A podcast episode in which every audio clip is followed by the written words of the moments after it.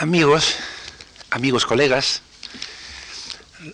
en mi primera conferencia, anteayer, procuré recordar cuáles eran las distintas clases de epistolaridad que ya se habían destacado desde un principio en los orígenes en Grecia, Roma e incluso con anterioridad en el Mediterráneo, y indiqué el interés que tenía en plantearme el problema de la literariedad de la carta, o sea, la relación entre esa actividad epistolar extramuros de la literatura y la que se introduce dentro del recinto de las instituciones de la literatura. Y una vez más he distinguido, como hacía Goethe cuando diferenciaba unas formas esenciales de poesía de los géneros históricos precisos, concretos que se han manifestado a lo largo de la historia, distinguía entre el cauce de comunicación básico epistolar, real, social, tan básico como la narración o, la representación teatral, y los, y los géneros particulares a los que ha dado origen durante cierto tiempo en la historia de la literatura. Y ahora paso a esos, a esos géneros. Hoy una introducción a la, epístola en verso. La próxima vez hablaré de la llamada epístola familiar, tal como se llamó, digamos, desde Cicerón hasta el siglo XVIII, y finalmente usos narrativos, sobre todo, en la última clase. Vuelve la poesía, en nuestro caso, a ocupar el primer puesto entre los géneros literarios que el cauce de comunicación epistolar hace posible tiene prioridad la poesía. El cauce, decíamos antes, es universal y su amplitud es innegable tanto en el tiempo como en el espacio. En todas las civilizaciones se escriben cartas y su realización como género, o mejor, géneros literarios, ha tenido lugar en árabe, en chino, en japonés y un largo etcétera al que había que, que atender si realmente hiciéramos literatura comparada total y completamente con suficiente tiempo y suficiente colaboración de especialistas. Pero hemos de subrayar estos géneros surgen en espacios y momentos precisos y limitados. Las realizaciones son históricas, es decir, hubieran podido ser otras, de no haber intervenido determinadas condiciones sociales, sistemas literarios y también, no lo niego, individualidades creadoras. Esto induce a reflexión, este contraste entre la universalidad de este cauce epistolar y lo concreto o lo local del advenimiento en Europa de la carta en verso, que es una nota de pie de página a la hazaña y a la influencia de Horacio.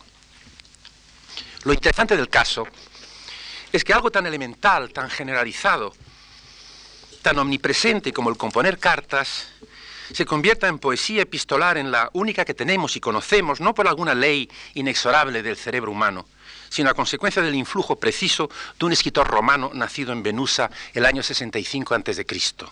No hay que elegir entre la necesidad y la contingencia. Todo ha sucedido como sucedió y no de otra manera, merced a esta contingencia.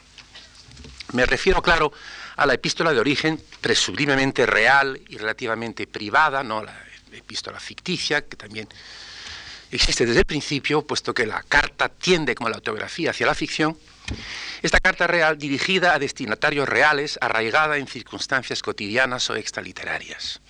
Este es el género horaciano, que en España se llamará frecuentemente la epístola moral.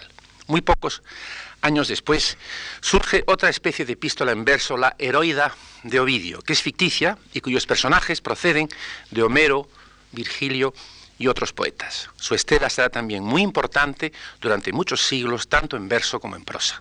Cualitativamente, sin embargo, sus mejores frutos, creo, se producirán en la narrativa epistolar del siglo XV al XVIII. Y su centro de gravedad será un personaje, un tema preciso, la mujer abandonada. La epístola en verso es uno de los pocos géneros literarios que Roma descubre y desenvuelve con originalidad. Roma, centro mercantil, legal, militar, imperial, desarrolla una gran actividad epistolar. Ya vimos que Grecia había codificado las convenciones de la correspondencia, tan convencional desde un principio, reflexionado sobre su naturaleza y pulido algunos de sus usos, algunos de sus usos verbales y literarios. En Roma ahora surge un género dotado de forma prosódica, el exámetro procedente de la sátira, y de temática propia, según recordaremos ahora, la llamada filosofía moral. Hubo predecesores como Lucilio y el procedimiento epistolar se aplicaría a otros géneros poéticos en composiciones de Catulo o de Propercio o en la sexta sátira del primer libro de sátiras del propio Horacio, que es una carta a Mecenas. Pero ahora Horacio reúne todo un libro de epístolas poéticas, dividido en dos partes, de gran coherencia y susceptible de ser imitado como conjunto o modelo, o sea, de convertirse en género, porque si no hay sucesores en el tiempo, no hay género. Así, el libro de epístolas de Horacio procede y se distingue del anterior suyo, el de sátiras, de una manera móvil y matizada, al margen del procedimiento epistolar, que la crítica muchas veces ha, considerado tema de perplejidad. Sin embargo, el tiempo había aclarado las cosas para un lector, quiero decir la diferencia entre sátira y epístola. Había aclarado las cosas para un lector característico del Renacimiento, Lodovico Dolce, que al final de su traducción italiana de las sátiras y epístolas completas de Horacio, publicada en Venecia en 1559, propone un discorso sopra le epistole che declara al principio nelle satire, nelle satire fu la sua intenzione di levare i vizi dal petto degli uomini e in queste di piantarvi la virtù. La sátira arranca la, los vicios del pecho del hombre y la, epístola procura plantar la virtud, la virtud. Efectivamente, salta a la vista que el objeto de la sátira es la crítica social y que el de la epístola la filosofía moral, o en un plano aún más general, que el principio o el instinto satírico es negativo, mientras que el epistolar es positivo. Esta polaridad temática tan sencilla que se manifiesta, se manifiesta en Horacio de una manera especialísima y extrañamente profunda puesto que topamos con ella no solo al observar las diferencias considerables que existen entre el conjunto satírico y el epistolar, sino al interior de cada poema, o aún más de muchos pasajes cortos o versos. Infinitos lectores habrán apreciado esos vaivenes, contrastes y recaídas tan característicos de Horacio y de la tradición horaciana del Renacimiento, de la forma climática y anticlimática de la Oda en Fray Luis, definida así por Damaso Alonso. El fenómeno poético en Horacio se presenta como una cadena de oposiciones y polaridades. La más célebre de estas parejas de temas entrelazados, indivisibles, es la ciudad y el campo. Sabido es el que, el pequeño filósofo, instalado en un lugar ameno, sumergido en una vida retirada, es el refugiado de la ciudad. La naturaleza hace las delicias de los hombres demasiado civilizados o urbanizados. Por lo general, llevan estos consigo un gran cansancio, una saturación interior de vida urbana, o no pocas veces, como Petrarca, algún libro, Platón, Homero, Virgilio, del que emana Belis Nolis, la imagen de la ciudad Atenas, de Roma o de la guerra de Troya. Reléase con cuidado la primera epístola del primer libro de Horacio, no hay tiempo, pero recuerdo esencialmente el verso cuarto de una sencillez impresionante. Dice al principio, de esta epístola dirigida a Mecenas, como todos los primeros libros de sus, los primeros poemas de sus libros anteriores, Horacio, dice, no me pida que vuelva como antes a seguir haciendo lo de antes, a seguir escribiendo sátiras, porque soy un gladiador muy visto y que ya ha recibido su florete de gladiador jubilado, retirado.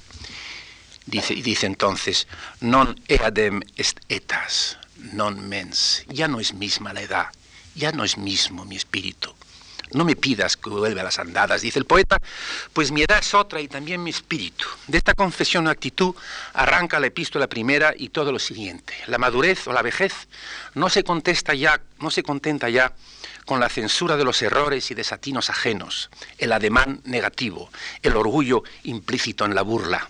No solo de sátira, en suma, puede vivir el hombre y sobre todo el viejo, el poeta maduro ha de buscar el bien y la verdad, emprender el camino de la filosofía moral, según dice. El poeta epistolar es el ex poeta satírico. La epístola moral horaciana supondrá a lo largo de los siglos la prioridad de la experiencia y el ejercicio de la amistad, esa situación que permite y pide la búsqueda conjunta de la verdad y el bien en un plano relativamente concreto.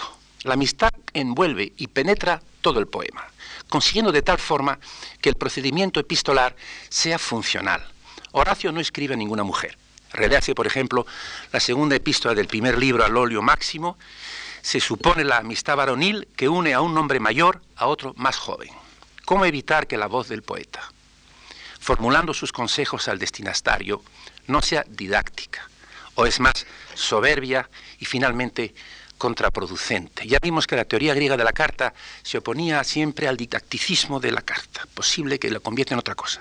Del tú, Horacio, pasa a un nosotros, que implica solidaridad en el error y en el mejoramiento. Nada menos dogmático que este poeta, es bien sabido, acuciado y tentado por ideas estoicas, escépticas, epicuras a la vez. Su táctica es otra. Digamos, escribe, digamos que nosotros seguimos un mismo camino, el viejo por delante del joven, pues la vida es un devenir y un proceso de perfeccionamiento. La vida es elegir y decidir entre opciones y alternativas, entre oposiciones. No se abrume al joven, al principiante, pues la moderación es necesaria en todo, hasta en la sabiduría. Dicen los últimos versos de la epístola al óleo, ahora que tienes el corazón limpio, embébete muchacho de sabias palabras. Es el momento de abrirte a las mejores. El olor del que una vez se impregnó el barro joven lo conservará mucho tiempo. Y si te retrasas o animoso te adelantas demasiado, yo no aguardo al rezagado ni corro para alcanzar a los que me preceden. En suma, la epístola infunde vida real a las ideas abstractas y consigue que la filosofía moral sea accesible al destinatario. Pero la amistad supone también aquello que queda fuera, ambientes y lugares que los amigos rechazan. Esa búsqueda de la verdad responde también a algo que se sabe que no lo es. La superación de la sátira a través de la amistad tiene que repetirse con cada poema nuevo, y acaso sean imprescindibles para llegar a la verdad moral el recuerdo del error social y ese mínimo de cólera sin el cual la sabiduría se aleja demasiado del mundo real en que viven los hombres. Disculpen mis reiteraciones, pero no puede repetirse bastante que una de las dos fuentes principales, emotivas, existenciales, temáticas de esta literatura epistolar en general, en su totalidad, será el tema de la amistad. La otra será el amor, que desde un punto de vista literario dará lugar a un itinerario paralelo pero distinto. Entre, las lettere volgari, por ejemplo, del Cinquecento italiano, de que hablaré la próxima vez, estas se diferencian netamente de las lettere familiari que se remontan a Cicerón y de las lettere amorose, cuyo modelo es, la, Ovidio. Y la, disyuntiva es aún más clara en verso entre la epístola moral y la heroida. La tradición horaciana de la epístola moral se basa, veíamos, en la amistad varonil y en la relación con la sátira. La tradición ovidiana se basa en el amor y se aproxima a la elegía o hasta se confunde con ella. Lo principal de, las epístolas las epístolas de heroínas, epístole heroidum, son las 15 cartas ficticias dirigidas por mujeres abandonadas y solas a las personas amadas. Penélope a Ulises, Briseis a Aquiles, Fedra a Hipólito, Dido a Eneas, Hermione a Orestes, Safo a Faón, etc. Son, por lo tanto, elegías también, puesto que tienen presentes, resumo, a quienes son, pero no están. El éxito de estos poemas será inmenso durante la Edad Media no escasean las heroidas, con el Renacimiento su prestigio aumentará aún más a través de muchísimas eh, eh, reediciones y luego nacionalizaciones en distintos países. Obligado a abreviar, diré que el influjo ovidiano es sobre todo temático, sin conseguir formalmente ese efecto de ampliación, de cuestionamiento y de flexibilización en cuanto a la literariedad en verso que pueda ascribirse a la tradición de la epístola horaciana. Ahora bien, la heroida contribuyó decisivamente primero a aproximar la literatura a la vida, digamos en general, como luego el humanismo en Europa. O sea, al hacer que figuras literarias del pasado aparezcan vivas y pertinentes para el escritor y el lector en su actualidad. Y en segundo lugar, al confundir la escritura de la carta con el amor más apasionado, origen de tanta literatura epistolar de siglos posteriores. Cuando Garcilaso escribe la epístola a Boscán, que vamos a comentar dentro de un momento, el año 1534, acomete una tarea nueva y no puede sino ser audaz. ¿Qué modelos había para esta epístola en lengua española? Petrarca compuso 66 Petrarca, epístole métrique en exámetros latinos, muy próximos en lo esencial a las cartas familiares en prosa que estaba desarrollando, eh, inspirado esencialmente por Cicerón. Más que la norma horaciana, me parece, y desde luego que la ovidiana, descubrimos algo como, grosso modo, un estilo ciceroniano en verso. En cuanto al influjo italiano en Garcilaso, que creo que puede exagerarse, el poeta italiano más leído a principios del siglo XVI era Serafino Aquilano, cuyas óperas, publicadas en el año 1502 en Roma, incluyen seis epístoles que son lettere amorose, dos de ellas heroidas. O sea que no son epístolas horacianas. El año 1532 sí aparecen en Lyon 32 las óperas toscane de Luigi Alamanni, exilado en Francia, protegido por el italianizante rey Francisco I, verdadero repertorio de formas clásicas, breves, elegías, églogas, sátiras, himnos pindáricos. Alamanni era un buen artífice que no recreaba sino imitaba, y sus sátiras no se pueden confundir con la epístola moral. Así, eh, no, hay tal italianización de nada. Es, eh, al leer la epístola de Garcilaso sentimos que vivimos la historia literaria no como algo recapitulado post festum, sino como un impulso sobre la marcha, un proceso abierto, un esfuerzo, en este caso en Garcilaso tratándose de la epístola, por infundir nueva vida a lo genéricamente antiguo. Veamos este poema primero, tan conocido, pero en fin, no tan estimado como otros más brillantes de Garcilaso. Nótese primero el uso del verso blanco, en lo esencial para reproducir el verso latino de Horacio, exento de rima, el verso blanco. El verso blanco era una novedad entonces en las lenguas vernáculas. Lo había utilizado Trisino en, en su tragedia La Sofonisba. Y en general, el ejemplo de Boscán de Garcilaso no prosperará, sino el don Diego Hurtado de Mendoza y Boscán en sus epístolas en terza rima, en tercetos. Tal vez también no haya utilizado Garcilaso la terza rima porque la sátira italiana, como la de Almani, empleaba una terza rima encanallada por la poesía burlesca florentina que venía desde hace tiempo parodiando el uso de los tercetos por, por Dante y Petrarca. Garcilaso, en todo caso, reserva esos tercetos para sus elegías. Tenemos una introducción. Esta edición de Lies Rivers de Cátedra divide bien en tres partes el poema. Una introducción que me interesa eh, indicar en, ella la, cómo llega a la superficie eh, la conciencia de la teoría de la carta de que hablé anteriormente. La epístola, como tal vez la novela, se caracteriza por ese metalenguaje en que se preocupa el escritor acerca de lo que hace, que si debe hacerlo tal como lo hace de otra forma. Señor Boscán, quien tanto gusto tiene de daros cuenta de los pensamientos hasta las cosas que no tienen nombre, no le podrá faltar con vos materia, ni será menester buscar estilo presto, distinto, de ornamento puro, tal cual a culta epístola conviene.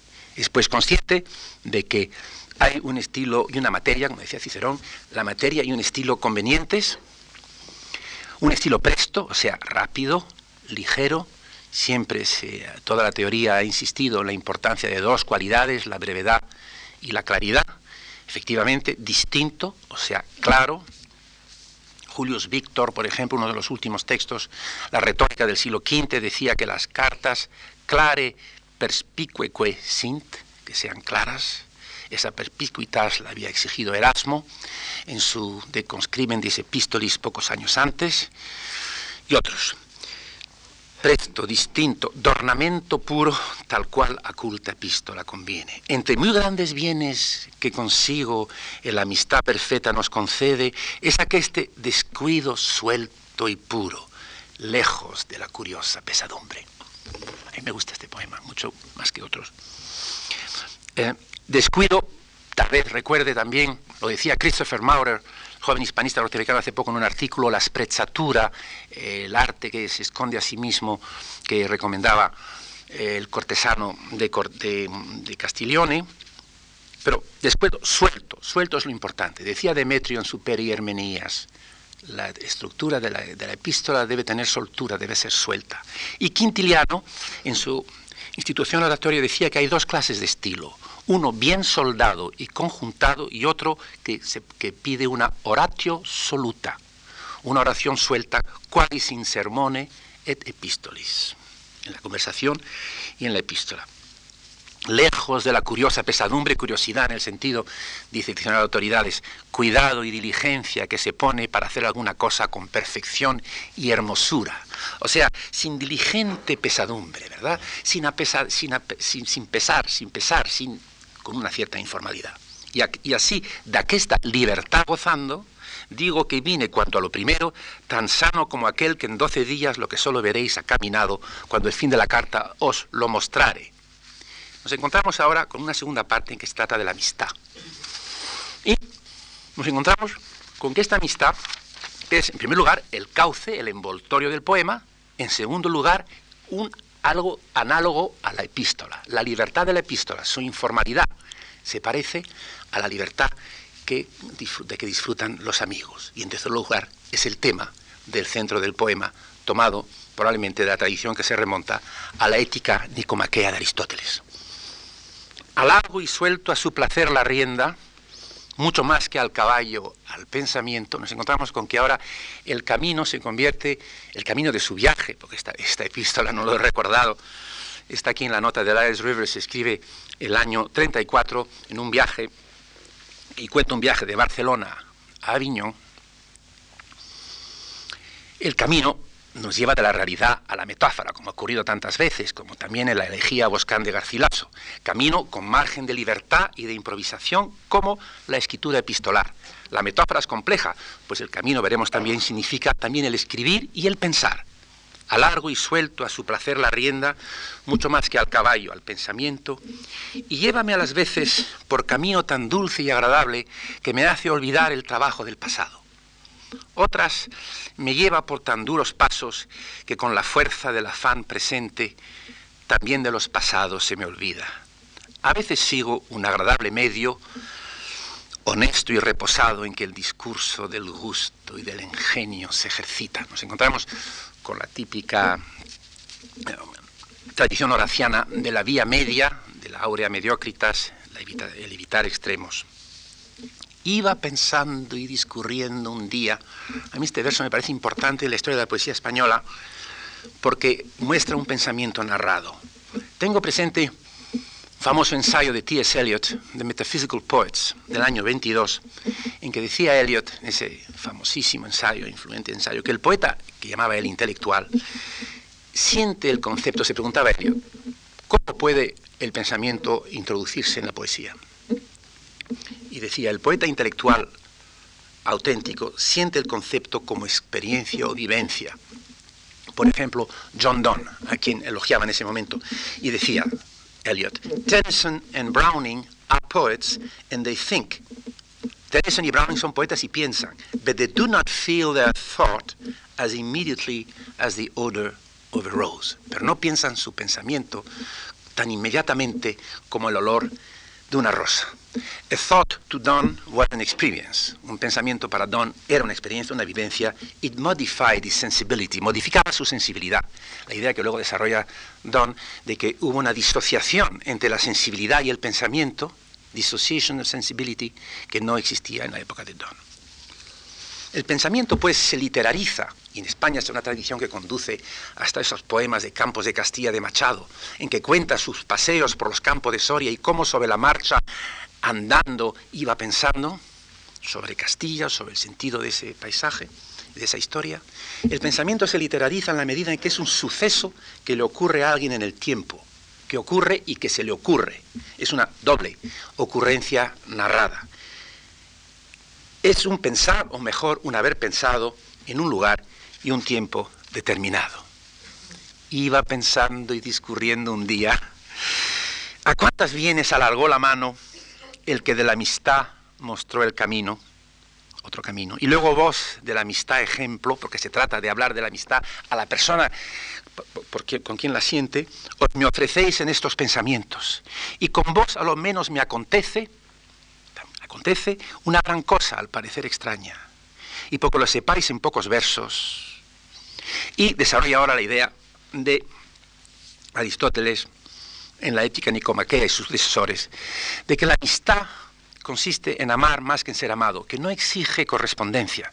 También dice en su retórica, Aristóteles cito, la amistad es desear para una persona las cosas que tenemos por buenas, deseándolas por Él y solo para Él, no por uno mismo. Es un amor desinteresado, ¿no?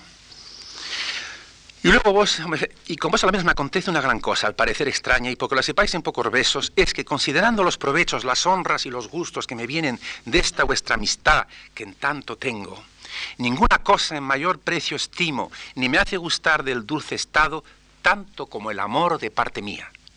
Este conmigo tiene tanta fuerza que sabiendo muy bien las otras partes de la amistad, la estrecheza nuestra, con solo aqueste, el alma, se enternece y sé que otra mente me aprovecha el deleite que suele ser pospuesto a las útiles cosas y a las graves. Llévame a escudriñar la causa de esto, ver continuo tan recio en mí el efecto.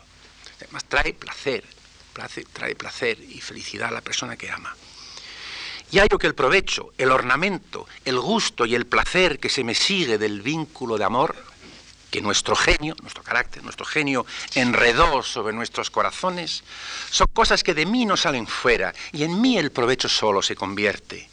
Mas el amor de donde por ventura nacen todas las cosas, si hay alguna que a vuestra utilidad y gusto miren, es gran razón que ya en mayor estima tenido sea de mí que todo el resto, cuanta más generosa y alta parte es el hacer el bien que el recibille. El hacer el bien que el recibille. Así que amándome deleito y hallo que no es locura este deleite mío. Esta locura es una alusión al amor, a la mujer, al amor petrarquista, a, todo el tormento y el sufrimiento del amor que, de que él mismo habla en sus otras poesías. Y entonces ahora viene bruscamente la sátira. La sátira es la vieja polaridad horaciana que tiene que traer la sátira en medio de la epístola. Son tradicionales del género, por cierto, de género satírico, las malas comidas, los vinos incómodos y los hospedajes detestables. Así la quinta sátira del primer libro de Horacio, o Viaje a Brundisium, con su, con su mesonero eh, y sus maritornes. Oh, cuán corrido estoy arrepentido. Son las, unos pocas, pocos versos satíricos de Garcilaso. De haberos alabado el tratamiento del camino de Francia y las posadas, yendo a Aviñón, ¿no? Corrido de que ya por mentiroso con razón me ternéis, arrepentido de haber perdido tiempo en alabaros, cosa tan digna ya de vituperio, donde no hallaréis sino mentiras, vinos acedos, camareras feas, barletes codiciosos, malas postas, gran paga, poco argén, son occitanismos, largo camino. Llegar al fin a Nápoles, no habiendo dejado allá enterrado algún tesoro, salvo si no decís que es enterrado lo que nunca se halia ni se tiene. A mi señor dural y estrechamente abrazad de mi parte si pudiéredes, dice Rivers, que parece que era un señor corpulento. Pero además es que tiene que terminar como carta. Hay una despedida epistolar y amistosa.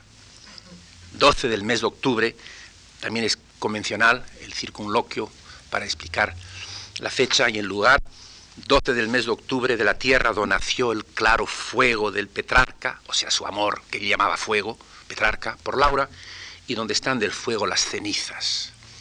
Es curioso recordar, eh, esto es del 34, que el año anterior creían haber encontrado la tumba de Laura en Aviñón.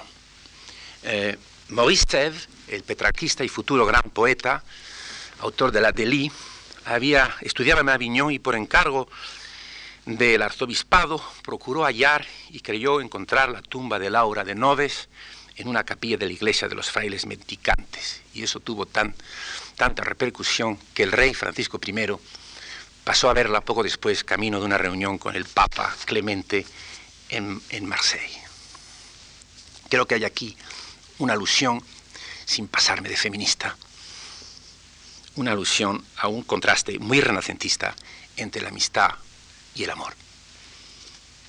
Aunque aquí se utilice tradicionalmente la palabra amor para los dos.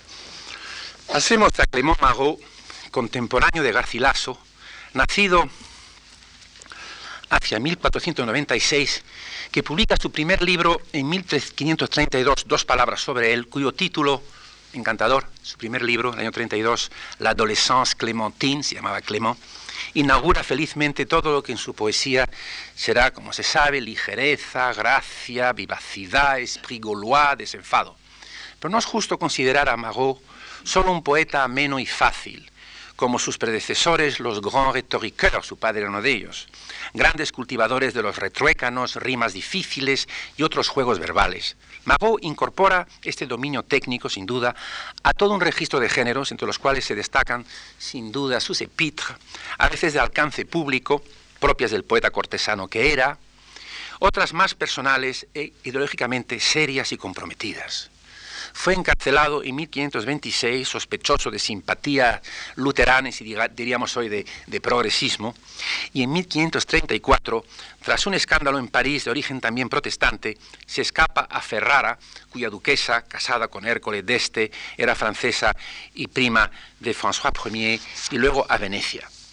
Si el Renacimiento francés se apoya ante todo en el italianismo, la reforma y el humanismo, los dos primeros factores, italianismo y la reforma, son evidentes en Marot y en cierta medida, en cierta medida, el tercero. Traduce la égloga primera de Virgilio y 30 salmos de David. Desde Ferrara y Venecia envía epístolas más serias de corte elegíaco, influidas por las epístolas del exilio de Ovidio, y es evidente que profundiza en su conocimiento de los poetas latinos. De vuelta en Francia, Mago otra vez en el auge de su gloria, se ve obligado a salir del país una vez más a la Ginebra de Calvino en 1542, a la Ginebra de Calvino y a Saboya. En esta se encuentra en 1543 cerca de Chambéry cuando reside en el castillo de su amigo François de Bellegarde, a quien dedica este poema.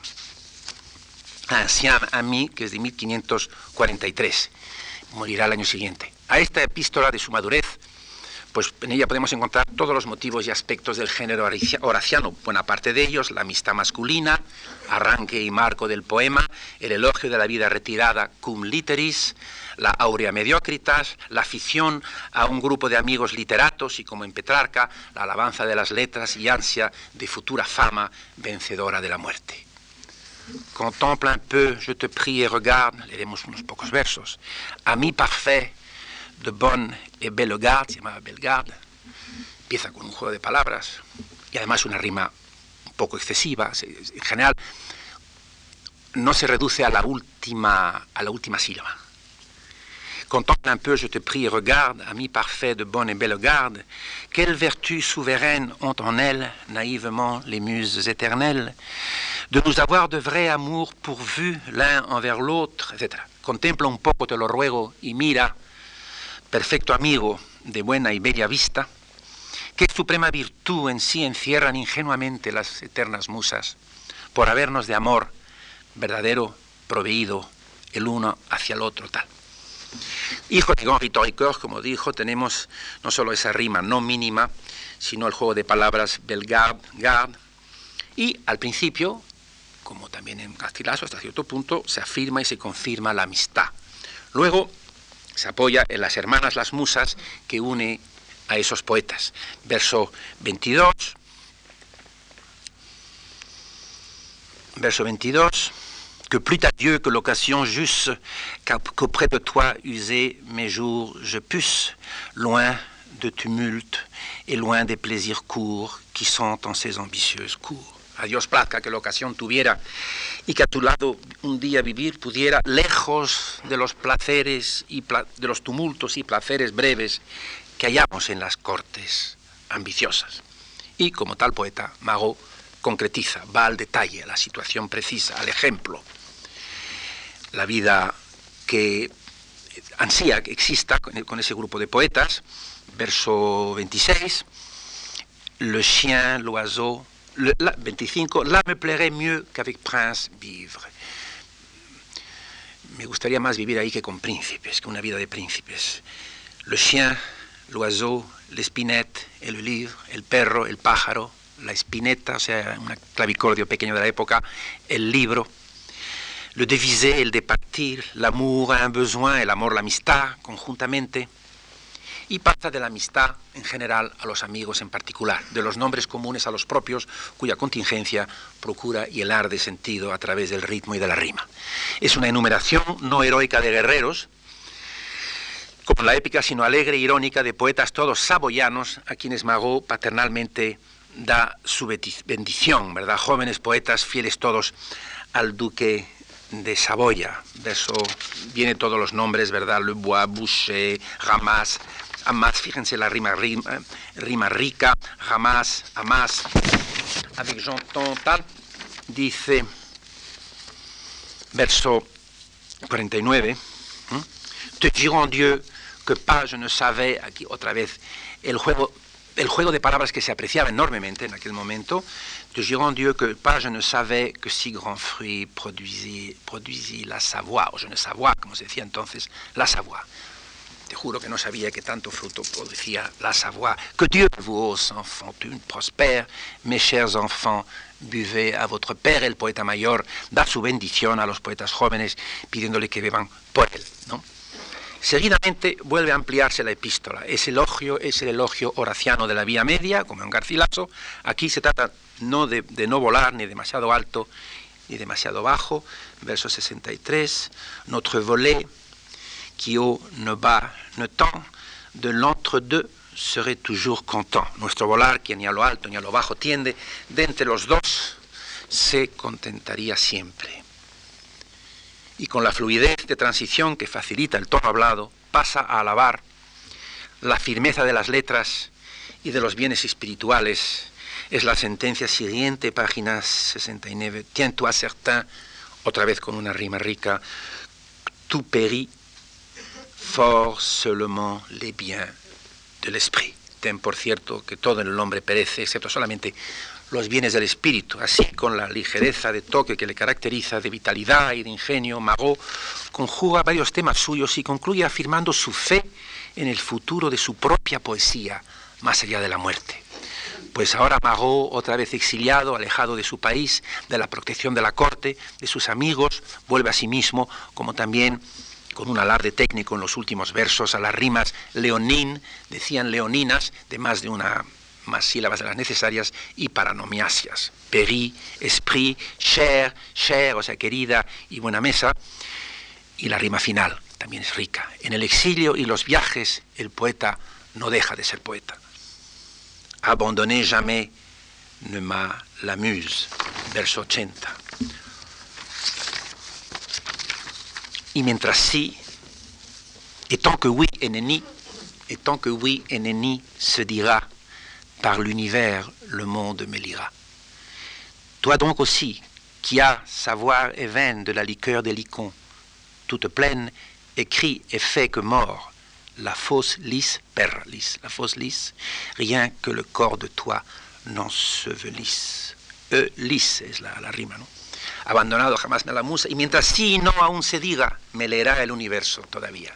Tú pues también, con saber y vena del licor de licona, toda llena, escribe y haz que esa perra, la muerte, tu cadáver entierre solamente. Mago morirá el año siguiente, todavía exilado, en Turín. ¿Qué será la epístola en verso en Francia? Tras los comienzos brillantes de Mago, hablaré dentro de un momento, de, lo recordaremos, pero primero me traslado a Inglaterra. Ahí la epístola renace también durante los años 30 y 40 del siglo XVI, con un contemporáneo de Garcilaso y de Magot, de que no tengo tiempo de hablar, Sir Thomas Wyatt, que es el primero que petrarquiza, que escribe sonetos, que escribe canciones y que imita unas sátiras de Alamanni, el mismo poeta italiano, y escribe unas, digamos, epístolas satíricas, una la mejor es Mine Own John Points. Garcilaso tiene mucho que ver con, con Wyatt y Wyatt con Garcilaso, poetas cortesanos, atractivos, brillantes. Eh, Wyatt estuvo en Ferrara, trató al Ariosto, era un gran italianizante y fue embajador en España del 37 al 39, muy poco después de la muerte de Garcilaso, a quien no pudo tratar, aunque sí conoció a Alamán y a Magot en Francia. Era una generación. Encontramos una situación muy diferente si abandonamos esta generación de poetas, de los que experimentaban y creaban en su lengua durante la primera mitad del siglo XIX, del siglo XVI, ¿verdad? La de Garcilaso en España, Diego Hurtado en Mendoza, Boscán en Portugal, Sá de Miranda, obligados, por decirlo así, a abrirse caminos nuevos, y las del final de siglo, momento marcado ya por el auge de una nueva poética, una nueva codificación de origen aristotélico y horaciano, y las obras de geniales poetas en España e Inglaterra.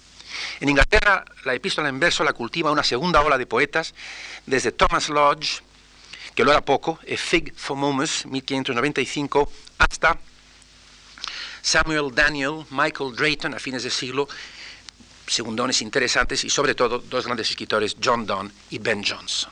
The Forest de Ben Jonson es de 1616. Las epístolas de Donne, de que leeremos ahora una, se remontan a la última década del siglo XVI. Donne había nacido en el año 72, había tenido una educación católica, estudiado en Oxford, participado en la expedición del conde de Essex a Cádiz y las Azores, viajado por Europa, y cuando escribe estas primeras epístolas juveniles, no ha encontrado acomodo en la sociedad londinense ni en la corte.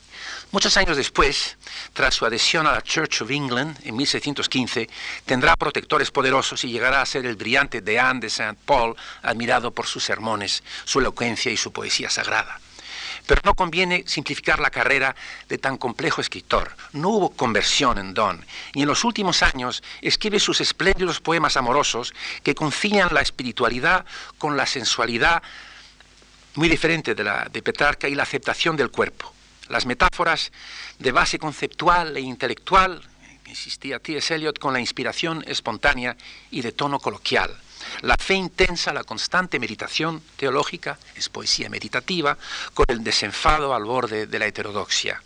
Las epístolas de su primera época, cuando tenía veintitantos años, arrancan de la tristeza y de una general actitud de distanciación ante las instituciones sociales. Veamos esta epístola del año 1597 o 98, enviada a Sir Henry Wotton, abogado, secretario del conde de Essex y amigo de Don desde los días de Oxford.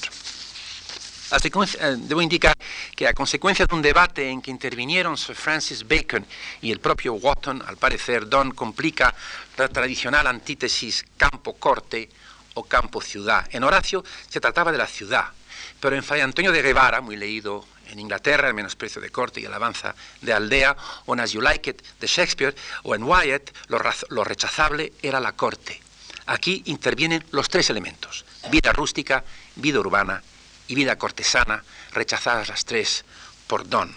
Sir, more than kisses, letters mingle souls, for thus friends absent speak.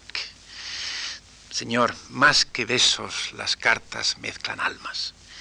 Por así hablan los amigos ausentes. Esto es exactamente el tópico de Cabela otra vez, el tópico que se repite y se repite de que la carta es una conversación entre amigos ausentes, como dijo Erasmo. Tópico equivocado para quien piensa que es una forma de escritura, como decía Demetrio. Pero sí, sigamos, es la carta se presenta como carta, ¿no? Se identifica como tal y hay una idea de la carta como en Garcilaso. This ease controls the tediousness of my life. Este alivio limita o modifica el tedio de mi vida. But for this, si no fuera por ellas, las cartas, I could ideate nothing which could please. No voy a traducir con la menor, el menor ritmo ni nada, porque es que el, inglés de, Don es dificilillo y hay que, hay que tratar de, de entenderlo, ¿verdad? Es muy denso y con muchas alusiones de tipo intelectual no podía hacerse una idea, si no fuera por ellas, no podría hacerme una idea. I could ideate nothing que agrade, which could please, but I should wither in one day, si no me marchitaría en un día. Y pasar a ser un hato de heno, a bottle, bundle, digamos en inglés moderno, a bottle of hay, que soy un mechón, lock, o pelo de hierba. Tras esta introducción, la sentencia que, que promete, claro, una epístola moral y la definición de los elementos del tema son claros y precisos. Life is a voyage. La vida es un viaje. No es que sea como un viaje, es un viaje. Life is a voyage. And in life's ways y en los, modos, en los caminos de nuestra vida, lives, es que tienen los, los, ingleses tienen la manía de reproducir la, la, ortografía antigua que me parece francamente un atajo fácil para parecer erudito y solo dificulta la lectura actual. And in our lives, porque son en el fondo caprichos de los impresores de la época. And in our lives ways, en los caminos de nuestra vida. Countries, courts, towns, campos, cortes, ciudades, los tres elementos que les dije, son escollos o rémoras. Es la vieja analogía del viaje, a la que también alude Garcilaso, Horacio. Rémora, palabra más culta en inglés que en español, un pez pequeño originariamente que se pegaba a la nave y estorbaba su, camino, y en efecto continúa encadenando They break or stop all, ship, all ships, rompen o paran todas las naves, aunque marchen más que, aunque manchen más que la brea, though than pitch they stain worse, though they stain worse than pitch. Brea, we must touch. Tenemos que, que continuar. If, tocar. Eh, habiendo tocado estas, estos estorbos. If in the furnace of even line, continúa con estas metáforas de mar, eh, even line es el ecuador. Si languideces, pine, thou pine, si languideces en el horno del Ecuador o bajo los opuestos polos helados, hay entre, ellos dos regiones templadas. Otra vez la vía media, hay dos regiones templadas. Habita ahí, dwell there. Verso 14. oh, what refuge canst thou win? ¿Qué refugio puedes encontrar? Parched in the court, abrasado en la corte o helado en el campo, o in the country frozen. Shall cities built of both extremes be chosen? Y aquí hay un pensamiento abstracto que, teoriza y que estructura esto casi geométricamente, ¿verdad? ¿Se elegirá entonces la ciudad construida de ambos extremos? No, tampoco la ciudad. No basta con dos cosas desagradables juntadas, juntas para hacer algo agradable. El estiércol y el ajo pueden ser un perfume, pueden componer un perfume. Can dung and garlic be perfume? O can scorpion, lo mismo, scorpion and torpedo cure a man? Un alacrán y un torpedo, el pez, con descarga eléctrica que adormece el cuerpo humano, pueden también, su ingenio y su saber enciclopédico abierto a las ciencias, la teología, la filosofía, exige un lector, claro, excelente y que se entretenga en resolver Naughty Riddle, verso 20, enigma espinosa, esto que está diciendo. Ahora los tres, los tres elementos, las tres formas de vida son peores por igual. 20. Each of all three, O naughty riddle, each is worst equally. Cada cual es por igual peor. Ahora define cada uno. Cities are sepulchres. Las ciudades son sepulcros. Los que viven ahí son cadáveres, dicen otras veces también. Courts are theaters. Las cortes son teatros en que la gente representa el papel de príncipes o de, esclavos de la misma arcilla. The country is a desert. El campo es un desierto. Donde esto es difícil, donde no se reconoce el bien, que es un hábito adquirido, no innato. Where no good is understood, gained, el, bien se, adquiere por el pecado original, no es, una costumbre. Y así continúa el menosprecio de corte, el menosprecio de aldea, el menosprecio de campo. Los tres pecados elementales se, dividen así. al campo corresponde el orgullo, a la corte la lascivia, a la ciudad la codicia. Entonces se plantea la cuestión también teórica, abstracta, de si se pueden mezclar, si no se mezclan, como en el caos originario, en que se mezclaban los elementos a partir del verso 39 hay unas ideas explicadas luego en los sermones de Don, verso 40, Angels sinned first, then devils and then man. Primero pecaron los ángeles, luego los animales, luego el hombre. Y es que el hombre que posee la razón y el entendimiento moral se encuentra peor que los animales si no domina la actividad de su parte irracional y se comporta entonces mucho peor que ellos. Y Don recurre a la convicción, sobre todo estoica, de que el hombre puede conocerse a sí mismo y encontrarse, dice, como si fuera un extraño, en vez de caer en una situación peor que la de los animales. ¿no? I think if men which in these places live, pienso que estos hombres que viven en estos lugares, if they just look for themselves, si o saben buscarse a sí mismos, en themselves retrieve y salvarse, encontrarse, recuperarse a sí mismos, they would greet like strangers greet themselves. Se saludarían a sí mismos como extranjeros, viendo entonces al joven, al joven soñador, al joven utópico, vuelto un viejo italiano. Tenían sus tópicos los ingleses nacionales en aquella época. El italiano era un degenerado, un perverso, como Italia, donde colocaba, colocaban Shakespeare y Webster sus acciones más criminales, y había un, un, proverbio de la época que, se repetía en Italia, inglese italianato e un diavolo incarnato. Y siguen recomendaciones de índole estoica y también cínica, verso 47, fin, tópicos, be, then thine own home, and in thyself, in thyself dwell, sé pues tu propia casa y reside en ti mismo. In, aquí es un verbo, el verbo posada, es verbo, o sea, ten posada en cualquier parte, si es continua, es infernal. y viendo el caracol tal, y el hombre es como el caracol. Verso 52. Puede serlo si se basta a sí mismo estoicamente. Be thine own palace, all the world's thy goal. Verso 52. Be thine own palace. Procura hacer tu propio palacio o el mundo es una cárcel. Y hay más comparaciones marítimas y se insta también a Wotton a no ser un, dice, galenista, galenist, verbo 59. También alusión a que los secuacios de Galeno creían que la enfermedad se debía a un desequilibrio o desproporción entre los cuatro humores, caliente, frío, seco, húmedo, y que se, podía suplir el exceso de uno por el, opuesto. ¿no? O sea que no se puede entonces suplir eh, un exceso de corte por un poco de campo, o un exceso de campo por un poco de corte. ¿verdad? Verso 59. Eh, para sanar, eh, to make courts hot ambitions wholesome, para sanar las ardientes ambiciones de la corte, do not take a dram of country's dullness. No se tome una dosis de torpeza o de tontería rústica, sino púrguese lo malo, purge the bad, según recomendaban los químicos eh, sucesores de Paracelso. Sin duda, Don incorpora con insólita densidad al poema toda una gama de saberes procedentes de diferentes dominios intelectuales, pero no está a punto de convertir la carta en verso en una predicación en contra de todos los teóricos de la epístola. No ha intentado convertir el pensar en un suceso narrado como Garcilaso. La amistad no atraviesa, como en Garcilaso o en Marot, el poema entero, personalizando la filosofía moral, y sobre todo puede incurrir en el más grave error que Horacio tan hábilmente había enseñado a evitar, la superioridad moral, la soberbia que atribuye el error solo a terceras personas o a la sociedad en general. Se me contestará que Don literariza el pensamiento mediante la metáfora, el símbolo, el ingenio y el dinamismo de su discurso. En cuanto a la soberbia, es precisamente lo que procura conjurar con los versos finales, versos 63. But, sir, I advise not you, I rather do say. Pero Señor, no le aconsejo, sino reitero las lecciones que aprendí de usted, de vuestra merced.